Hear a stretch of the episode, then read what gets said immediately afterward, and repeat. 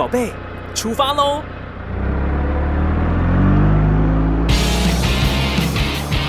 亲子加油站，帮您加满教养正能量。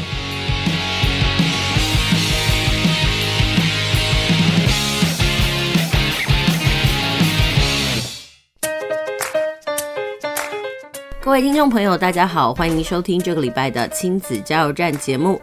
呃，转眼之间呢，时序已经到了这个十一月的下旬了。那下个礼拜呢，就是这个投票日。不知道听众朋友呢，你对于投票呢，你热衷吗？还有对于选举的事情呢，你关心吗？呃，其实现在大街小巷呢，都可以看到很多这个呃选举人的招牌啦，呃候选人的拜票行为啦。但是有人说呢，呃，一个高度发展的国家呢，其实对于呃政治是不会那么热衷的。那我觉得台湾其实是一个很奇妙的地方，就是可能是我们地小人稠吧。然后呢，大家对于政治这件事情呢，呃，可能在媒体的推波助澜之下哦，呃，显得非常的热烈。然后大家都会去想，哎，我要选什么样子的呃候选人？嗯、呃，但是呢，说真的。嗯，关于这部分的教育哦，我们好像很少提及哦。我们可能都知道说，哎，我们要呃选举了，然后什么样的时间呢该去投票？但是我们似乎很少跟孩子来讨论哦，甚至呢拿出候选人的证件来跟孩子讨论一下，说，哎，有哪一些呢候选人呢是我们值得呃把我们的票呢投给他的？那这个部分我觉得其实也是教育哦很重要的一块。不知道听众朋友你们家呢会不会跟孩子一起来讨论一下？呃，这个证件公报发下来之后呢，呃，关于这个候选人呢，嗯、他们提出的政见，还有呢，他们呃，对于他们选民的这些承诺，不知道听众朋友们会跟自己的孩子讨论看看哦。那琪琪妈因为以前的工作是记者的关系哦，所以我对于选举呢可以说是非常的关注。但是慢慢的呢，随着呃我的工作呢转到了这个补教业哦，呃，我觉得我的生活呢开始。嗯，的生活重心呢，就从这个政治变成了这个教育界。那，呃，因为我所教的这个年段呢是国小跟国中，所以呢，大概我的生活呢就非常规律的随着他们的段考呢而跑动。那对于很多家长来讲呢，这个礼拜呢可能是这个国中孩子的考前复习周。那因为下下礼拜呢，也就是所谓的十一月下旬啊，就是国中的第二次段考。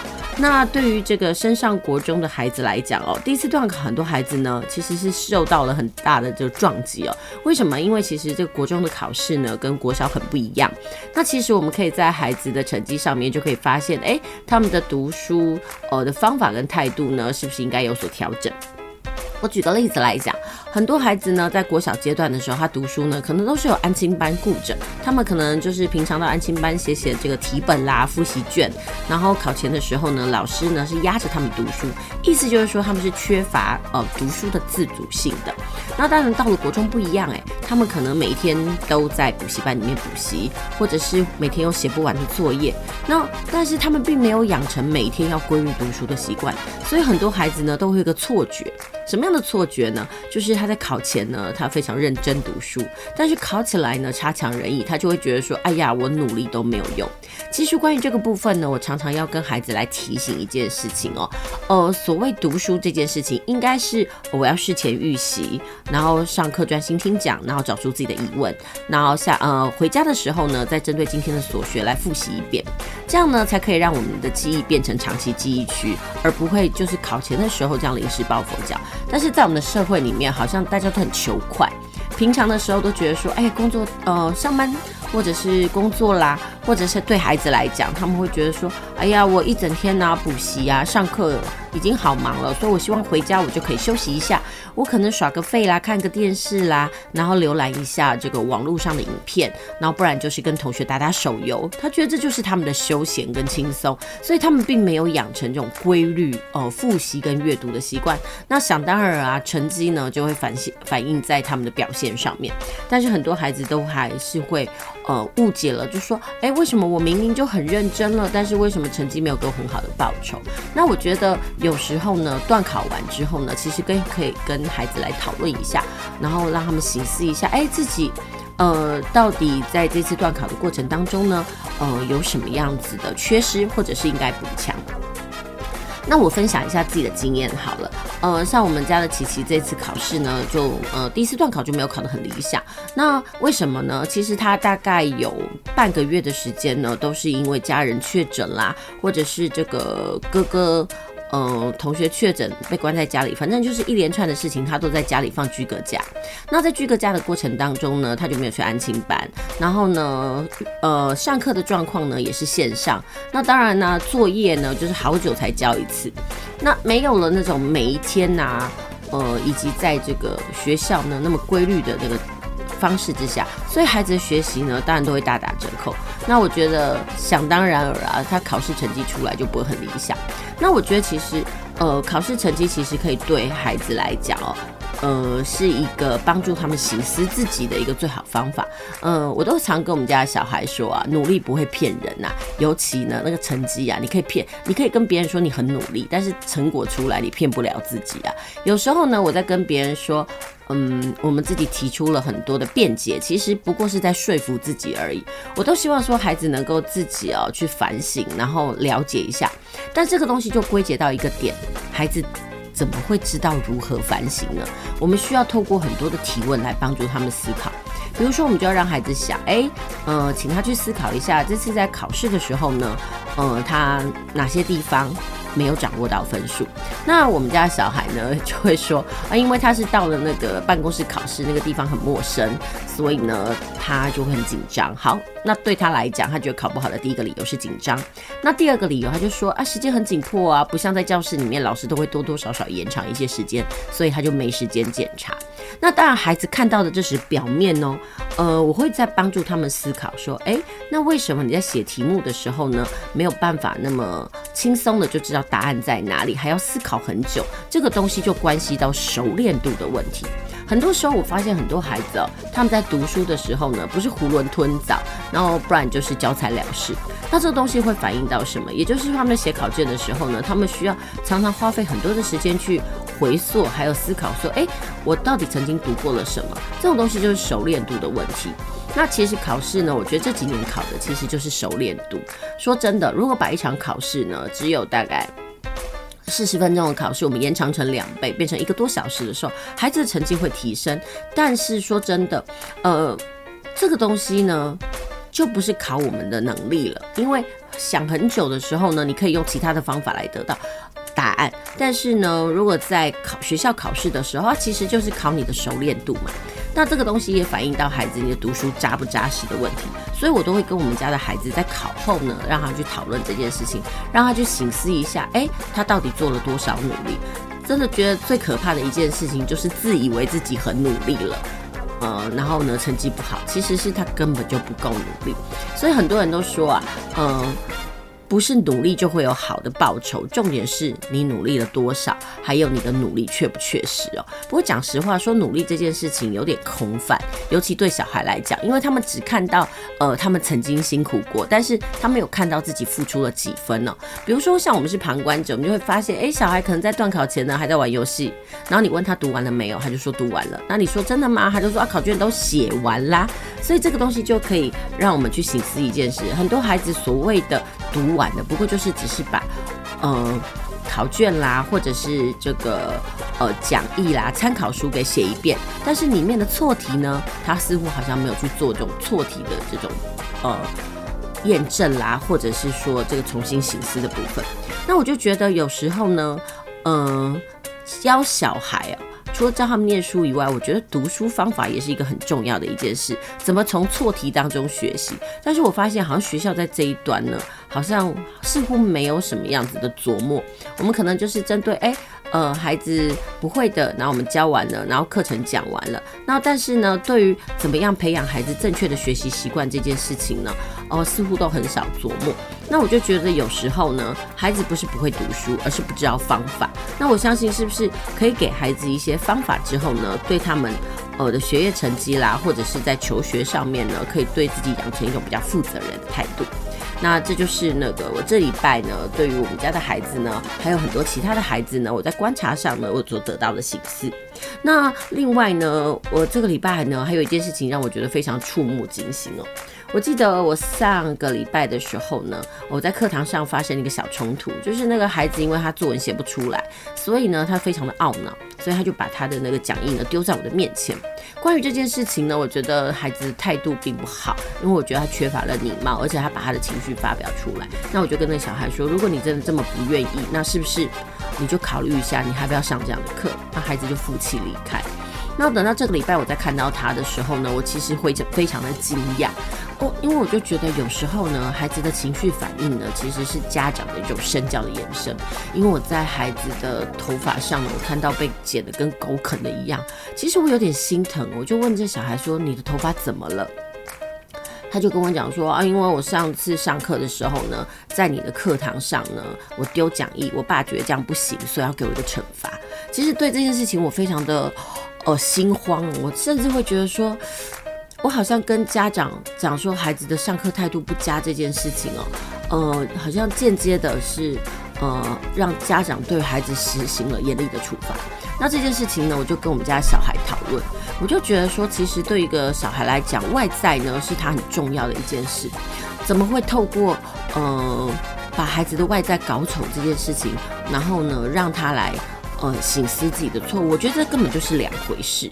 那这个东西也让我想到说，诶，这个孩子在课堂上哦，常常有情绪爆冲的事情哦，然后这么容易愤怒，然后一旦遇到不会的事情呢，那老师只是比较严厉一点，告诉他说，你这个地方怎么会这么写？你回去再重写一次，他整个人就会宕机。这个东西就让我想到，有时候我们在阅读的时候都会提到，父母的暴怒呢，其实会对孩子的脑部呢产生了一些损伤。那我们有时候对孩子大声的咆哮。那只是我们发泄了怒气，但是对孩子来讲，到底有没有帮助呢？所以有时候我在教学现场，我都会看到有一些家长对待孩子的状况，我都觉得很触目惊心。在国小阶段的时候，也许你可以用高压的方式来对待他们，但是说真的，当孩子到了青春期的时候，他就开始会叛逆。那我就很想，这样子的反动，或到时候孩子出来的叛逆，会不会更加的那个造成亲子间的对立呢？也许。嗯，很多父母还没有遇到，但是有时候遇到的时候，其实都已经是回天乏术了。所以我都很希望说，呃，在我的节目当中，可以跟听众朋友，特别是身为父母的人，好好聊一聊，我们到底该怎么样来，呃，教导我们家的小孩。那其实我觉得这也是一种经验的分享。然后其实透过对谈，我们可以更加的厘清自己的教育哲学以及方式。其实你想要做到什么样子的地步，还有你想要怎么做。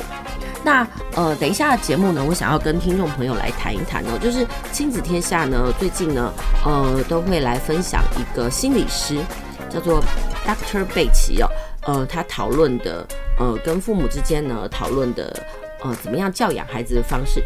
那其中有一篇文章呢，我非常的有感。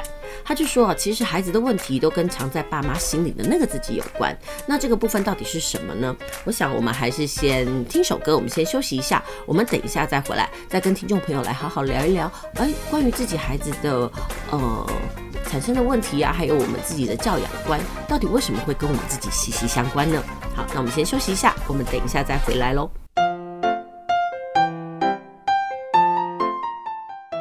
继续回到我们的节目，您现在收听的是在每个礼拜天下午五点到六点，在空中陪您度过一个小时的亲子加油站节目，我是主持人琪琪妈。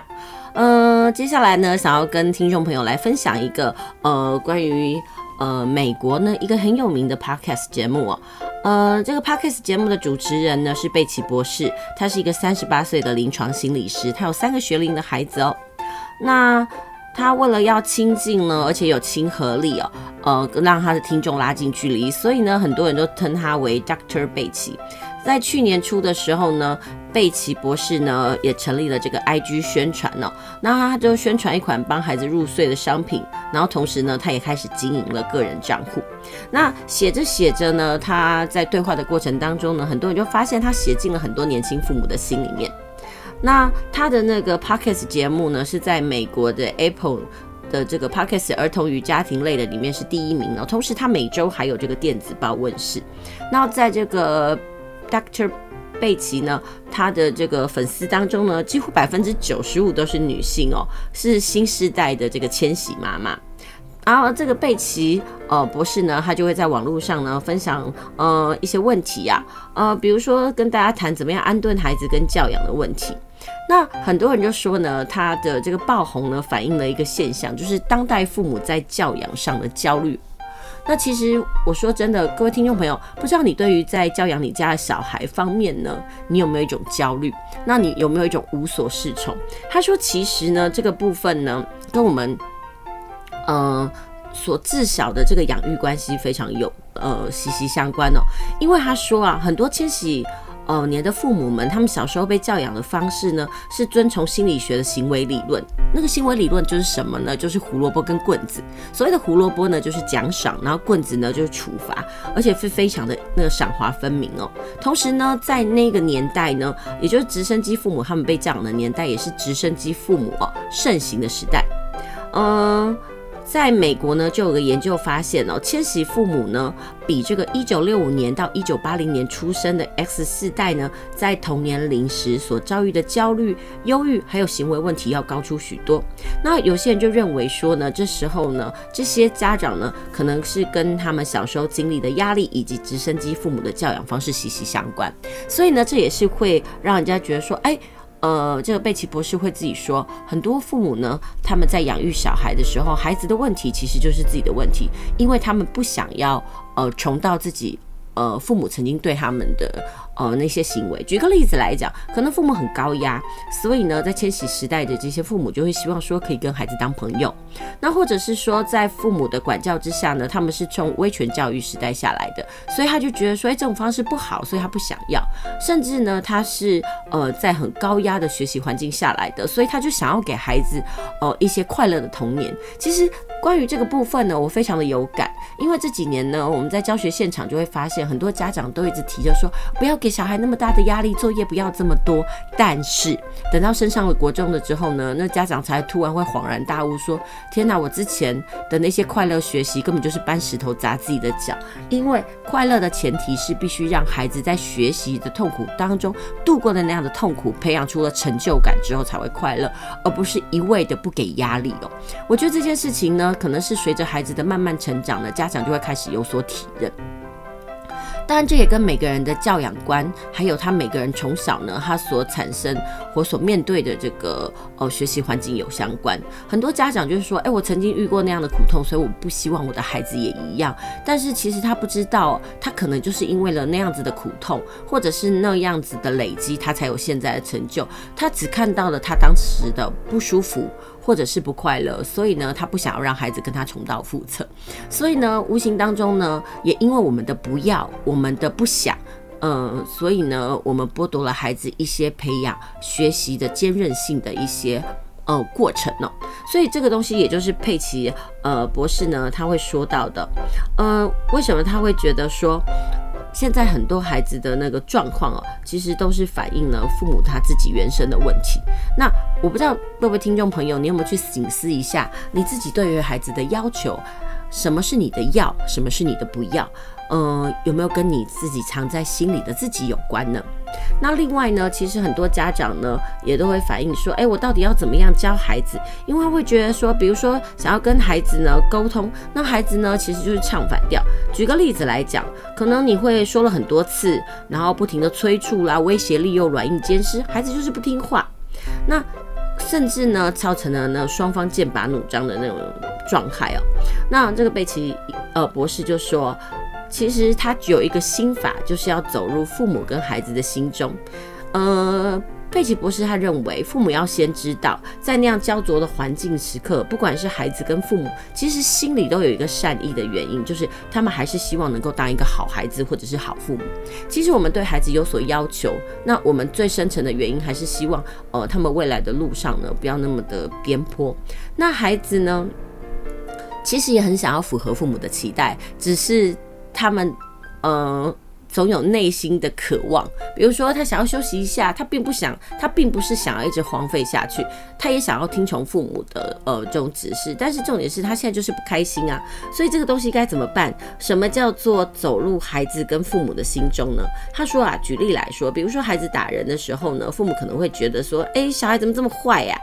但是小孩子打人一定是有理由的，可能是他的需求没有被被看到。那说真的，如果说你们家的呃孩子是男孩的话，我相信呢这件事情呢你一定会非常有感，因为很多小男孩呢就常常呢会被老师告状说，哎，他在学校里面呢又跟人家打架了。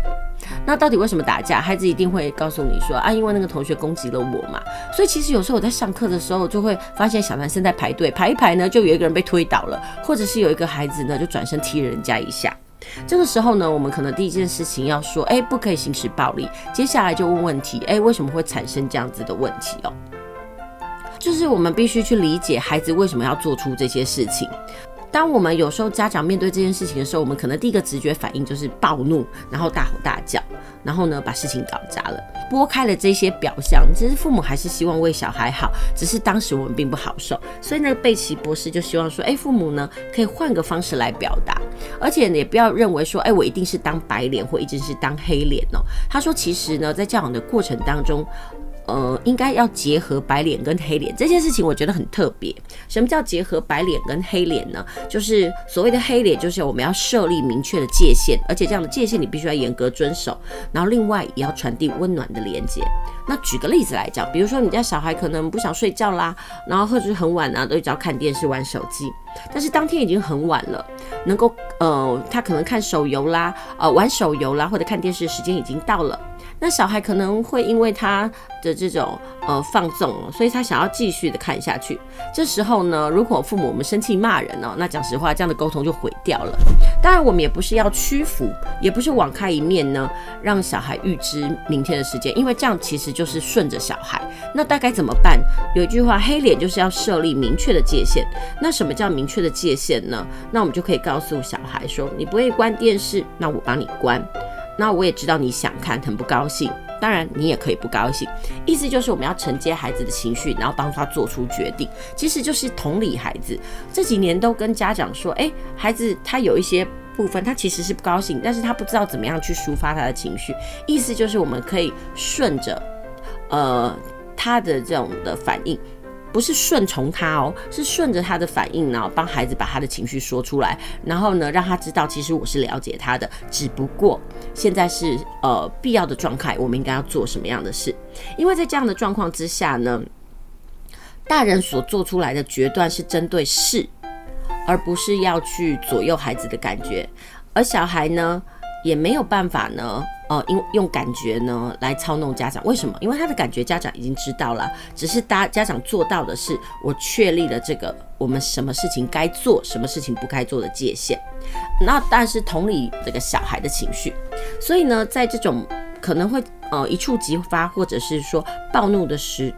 状况之下呢，如果呢有同理，而且针对事情说出我们应该怎么做的话呢，其实呢可以那个化解双方的双输哦，而也可以帮助彼此建立更好的关系。其实我觉得有些时候就是很多时候我们就去做，然后呢我们都会误以为对方应该懂，其实不是，我们应该跟告诉对方我们为什么要这么做。其实有时候我都跟很多家长在对谈的过程当中，我都可以知道家长是为了小孩好，但是传达到小孩那边呢，因为家长。没有那么多时间去说明他为什么要这么做，所以传到小孩那边就会变成是，嗯，父母非常的独断，然后非常的权威，所以我就觉得这件事情真的很可惜哦。我们的我们对孩子的爱其实是应该要比呃我们对他的批评啦或者是谩骂来的多一点。不过我觉得这真的是一种呃我们在教养上的习惯。就是说，呃，如果啊，我们说孩子不听话的时候呢，其实我们换个角度来想，为什么你会说他不听话？只不过他没有照着我们的要求去做，也不一定是立场的针锋相对。然后举个例子来讲，你可能现在看到他把衣服丢在沙发上，你觉得很讨厌，然后你就跟他讲说，你现在把衣服呢收起来。那小孩会说：“我等一下再收。”那我们就会觉得他不听话。但是我们退过退一步来想哦，他不是不收，他只是等一下再收，他只是没有照着我们的方法。所以呢，不一定要针锋相对。所以呢，我们可以。呃，就是说，希望父母不要用我跟小孩两极端的方式来看待情况，而是要用呢，我跟小孩是站在同一阵线，要解决问题的态度呢，来对抗难题。那有时候他就说，其实跟小孩沟通了最重要一件事就是攻心为上。那其实对很多家长来讲很难呐，我怎么知道？呃。我要怎么样跟孩子说话呢？其实贝奇呃博士呢，他就讲了一件事情，他就举例来说，那我们可以试着换位思考，那就想想看哦，如果呢，嗯、呃，我们的老板或是我们的上司对我们讲那些话，我们听起来会不开心。那我们就不要讲这些话，那就是我们避免要对小孩子讲话的方式。那就想想看呢，如果老板跟我怎么讲，我会愿意接受的话，那这个东西也许就是我们会去适合打动孩子的方法哦。那我就觉得这个方法其实还不错。其实这几年的这个教养学呢，一直都在谈论这件事情，就是可能要花很多的时间跟孩子对谈。但是呢，说真的，呃，也许拐了一些弯，那。然后走了一些路，但是说真的，如果这样效果是好的，我觉得也没有什么不好。只是当下我们会觉得说，哎呀，这样好浪费时间哦。所以呢，今天的节目呢，就跟听众朋友来分享一下这个呃，美国很有名的这个贝奇心理师哦，他跟父母呢怎么样来分享，怎么样做黑脸跟白脸，而且怎么样在这个东西呢，哦呢做到了一致性的界限。好啦，那接下来我们先休息一下，我们等一下再回来喽。学习不卡关，读册无痛苦。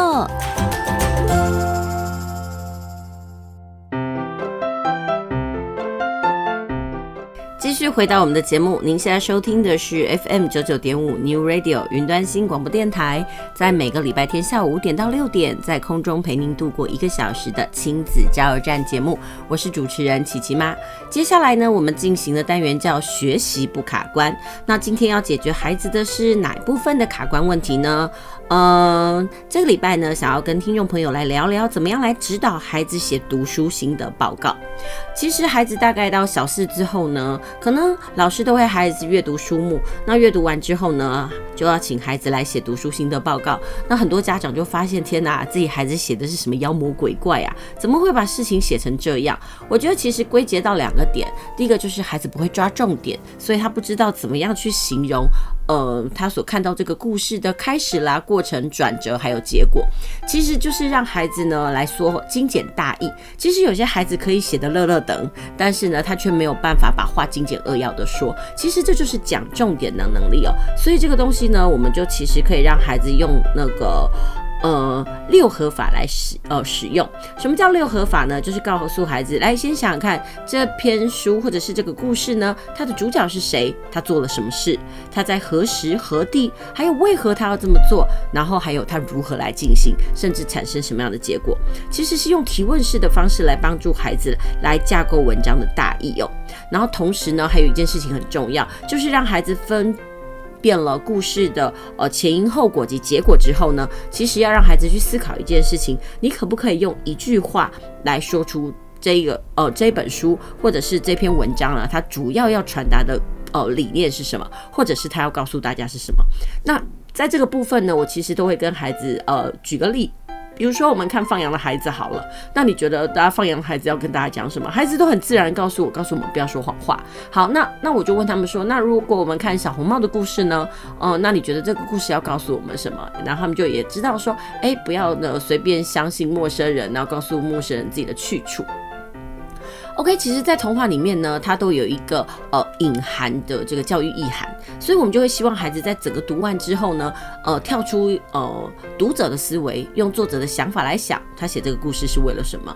那所以呢，这个部分呢，在写读书心得报告呢，有两个重点，第一个就是让孩子学习如何在一个篇章里面呢，这么多的资讯里面找出重点，然后来叙事。然后另外呢，我觉得最重要的就是来写感受了跟感想。那呃，这个礼拜呢，我想要教听众朋友呢，怎么样教自己的孩子来写感想。其实我们可以透过提问的方法，问孩子六个方法，呃，六个题目，呃，让孩子来思考出答案。那第一个方法是什么呢？我们先问孩子，你喜不喜欢这个故事？那绝大部分呢，一定要喜欢嘛。如果你不喜欢的话，这个故事很难写。那你就会说，那如果讨厌的话呢？讨厌可不可以写？当然也可以。那你可以跟大家讲，哎，你 呃，对于这个故事，你的感觉是什么？你喜欢还是讨厌？那你喜欢的理由是什么？喜欢的呃。或者是讨厌的理由是什么？很多孩子会告诉我说：“哎，喜欢因为很好笑。”那我会继续追问哪一个部分好笑？是主角好笑啊，事件好笑，还是作者的写作手法好笑？那是不是就聚焦了一点？那即使是讨厌的话，你可以告诉我，呃，是结局讨厌，还是这故事的主人公你不喜欢？那写完了这个部分之后呢，我们就可以让孩子来写写看，你最喜欢的是哪个段段落？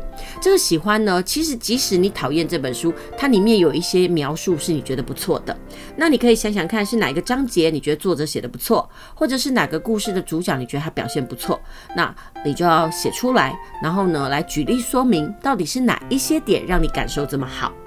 然后除此之外呢，你可以接下来继续问孩子第三个问题，就是在这整个故事或篇章里面呢，让你印象最深刻的是什么？那为什么深刻？那很多孩子就会说，诶，那我印象深刻的一定是我感受特别深的，不是很讨厌就是很喜欢呐。那讲实话，第二个跟第三个题目其实可以放在一起哦。那第四个要问题。要问孩子的就是，你觉得这个故事呢，或者这本书要告诉你什么？其实有些孩子呢，呃，在这个部分我们就可以训练，或者是看得出来孩子的阅读理解能力好不好。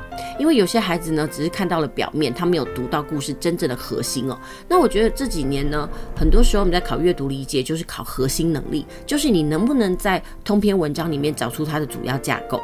那如果这个孩子呢，在这个部分呢，他可以回答得出来的话，那我就觉得，嗯，他的理解能力不错，他读得够深，而不是只是表面上的理解。那接下来第五个问题就是，我又问孩子另外一个问题，就是，诶，如果你是这个故事当中的主角，你会怎么做呢？啊，比如说他可能做了什么样的决定，然后产生了后续的结果。那如果你是你，你是用旁观者或第三者的这个角度来讲，嗯，你大概会怎么做？那另外还有一个写法，就是让孩子想想看哦，诶，那如果作者是这种的写作方式，那如果你是作者，你会怎么样写呢？你会不会改变他的结局，或者是说你会不会换个呃立场来？呃，形容哦，或者是说你想要怎么样的笔触，或者哪些地方你写多一点，那我觉得这些呢，都是帮助孩子写这个阅读心得最好的方式。那最后一个问题就是，诶，那其实我们有时候呢，呃，阅读就是为了要做连接，我也会让问孩子思考一下，这篇文章会让你联想到什么？那为什么会联想到那些？然后又给你什么样子触动？那我觉得，当这些东西都完备的时候呢，其实就可以告诉孩子，这就是他们呢，呃，为什么会喜欢这个故事，或者是说可以产生感想的原因。透过这六个部分呢，孩子其实就可以写出很精彩的一个段落，因为它非常的有内容，而且也有细节，不会孩子很空泛，就是哎，我觉得这故事很好看呐，因为它读起来很好玩，然后就没了。然后来为什么就说哎，这个或者在写里面故事主角的时候，就跟我写说，呃，因为这个故事主角很勇敢呐。啊，呃，他就一直冒险。然后我说，然后呢？你就会发现，当你在一次又一次的追问孩子问题的过程当中呢，你无形当中也帮他把感想给架构好。其实我这几年都一直有种感觉，我觉得写作是什么？写作就是一种思考力的展现。那。怎么样才能写得好呢？其实有两种，一种是阅读量大，然后另外一种呢就是思考力深。那有些孩子可能他阅读的不会很多，但是他想得很深，他也可以写出好文章。那有些孩子呢，他可能呃思考力没有那么深，但是他看了很多的文章，他有一些基模。但是我真的觉得归根究底啊，写作要写得好，最重要的能力还是思考力的展现。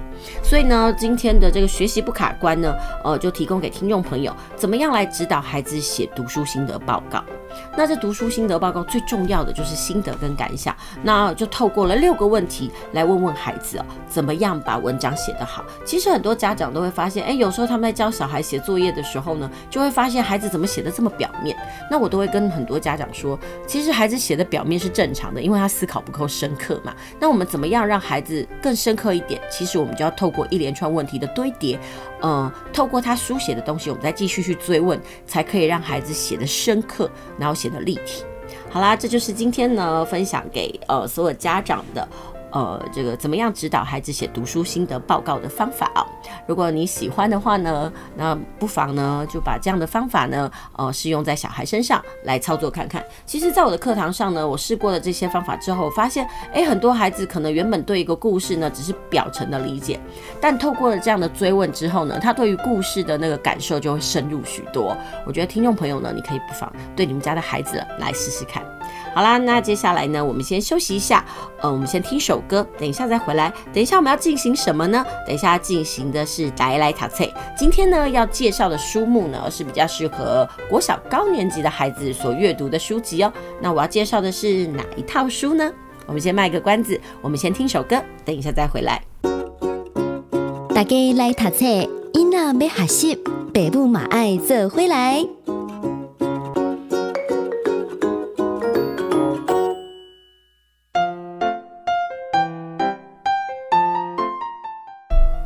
欢迎继续回到我们的节目哦。这个单元我们要进行的是打 A 来读册。呃，其实每个礼拜呢，我都会或多或少呢介绍一些适合这个国小或者是这个国中阶段的孩子呢阅读的书籍哦。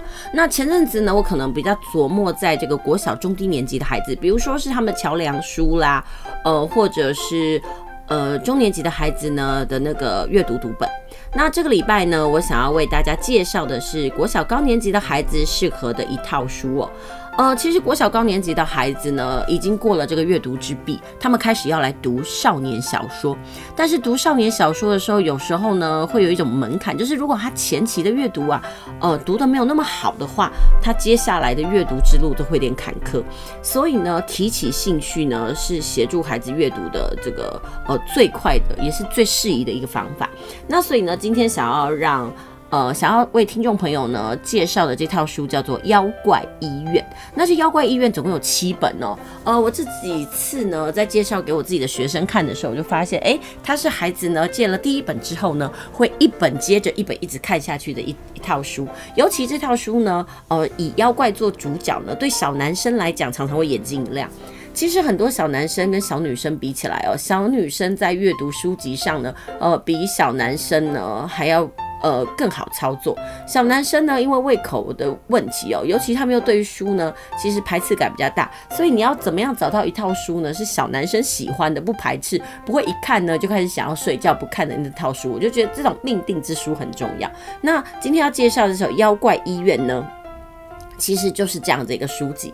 那这妖怪医院里面呢，是描述哦，有一个小学六年级的学生呢，叫做风岸公平。哎，你听到这个名字就知道，哎，他一定又是这个日本人写的。呃，他因为误打误撞的关系进入了这个妖怪的世界，然后他遇到了这个有如这个怪医黑杰克的这个鬼灯金十郎医生哦，然后甚至呢阴错阳差之下还。成为了这个医生的助手，展开了一连串的冒险和挑战。那在这本书里面呢，它是融合了冒险，然后还有一些些的推理味哦。我们都先讲一下，为什么对孩子来讲读推理那么重要呢？因为其实推理就是帮助孩子思考的一个面向，阅读。除了读以外，最重要的就是思考嘛。我们这几年都希望说，孩子在阅读之余呢，还要有自己的思辨性。那什么样的书籍很适合呃让孩子思考？其实就是有推理意涵的书哦。所以在这样的故事当中呢，小男孩很容易就被吸引了。然后更别说这故事里面呢，有很多的这个日本妖怪。